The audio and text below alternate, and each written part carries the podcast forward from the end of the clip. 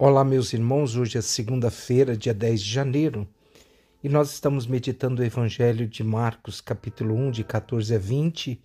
O Evangelho hoje fala porque Jesus, quando completou o seu tempo na Galileia, ele começou a pregar o Evangelho dizendo da conversão e ele vai à beira do mar da Galileia. Lá ele chama Simão e André, seu irmão, e também e disse: Segui-me e farei de vós pescadores de homens. Ele vai também chamar Tiago e João, filhos de Zebedeu, que também estavam na barca consertando as redes. Então, assim, meus irmãos, nesse chamado nós entramos no que o Evangelho quer nos ensinar. Primeiro, dentro de um contexto, né?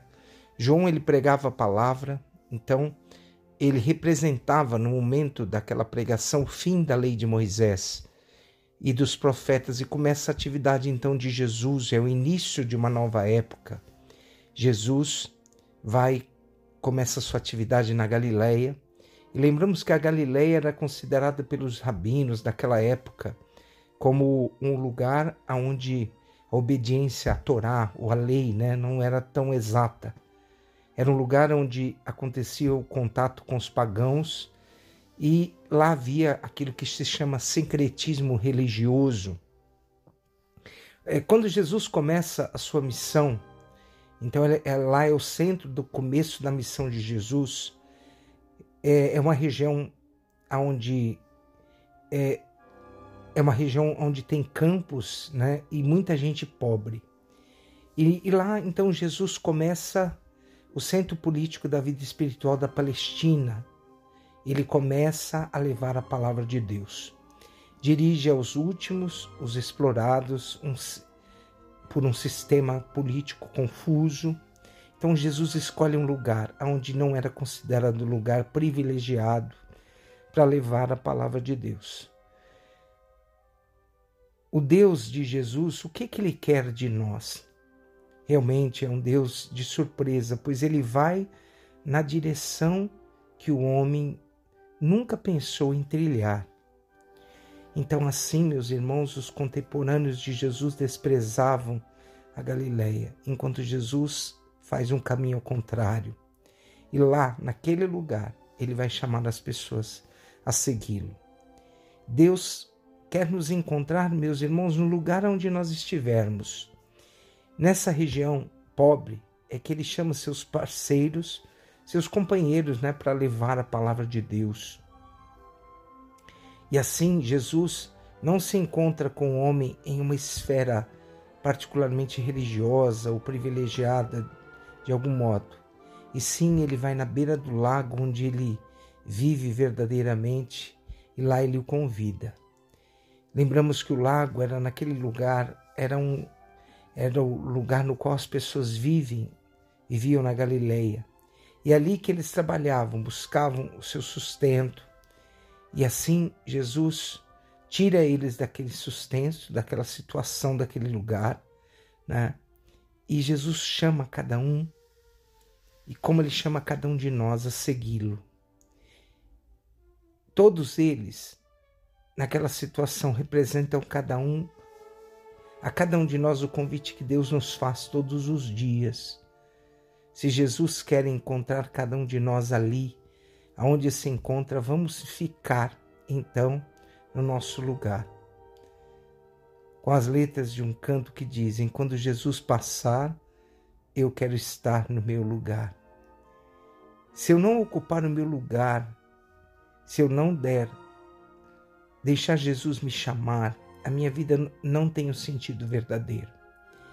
Deus precisa de cada um de nós como parceiros de uma mensagem. Pensemos que Jesus, ele quer que nós sejamos os seus parceiros, parceiros do bem.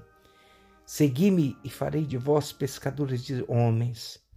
Esta é a frase dirigida para todos os discípulos daquela época, mas é uma frase muito atual, porque ela se dirige a cada um de nós. Segui-me aonde vocês estiverem, e eu farei de vocês todos pescadores também de homens. Esse chamado que Jesus Cristo no Evangelho faz a cada um de nós a segui-lo exige uma, de nós uma separação. É, por isso não se trata de as redes ou um trabalho, trata-se de deixar qualquer acomodação, qualquer riqueza para levar a palavra de Deus. Portanto, seguir Jesus significa servir, dar a vida como resgate, o mesmo que Jesus fez nos para nós. Nós configuramos na resposta que damos a Deus coisas que Jesus realizou na nossa própria vida pessoal. No segmento evangélico, então, no segmento da palavra de Deus, é, nós somos discípulos e seguidores numa escola onde nós devemos aprender do próprio Cristo. O discípulo que vive o Evangelho, ele renuncia tudo para seguir Jesus. Simão e André abandonaram tudo, Tiago e João desvincularam-se da tradição do pai e foram ser pescadores de homens. Às vezes estamos presos às nossas tradições, aos nossos paradigmas e muitas vezes não vivemos a palavra. Até faço um, um comentário. Quantas, quantos jovens que muitas vezes têm uh, um desejo de viver uma vocação religiosa, mas estão presos aos paradigmas do mundo e que muitas vezes não têm a oportunidade de se abrirem profundamente ao Evangelho e serem anunciadores do Cristo vivo onde eles estiverem.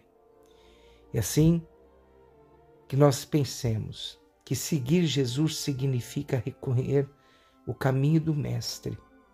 Quem segue, pisa os passos do Senhor. Quem segue, não olha para trás. Quem segue, abandona-se e vive da providência que Deus nunca deixará faltar. E que Deus nos abençoe nesse dia.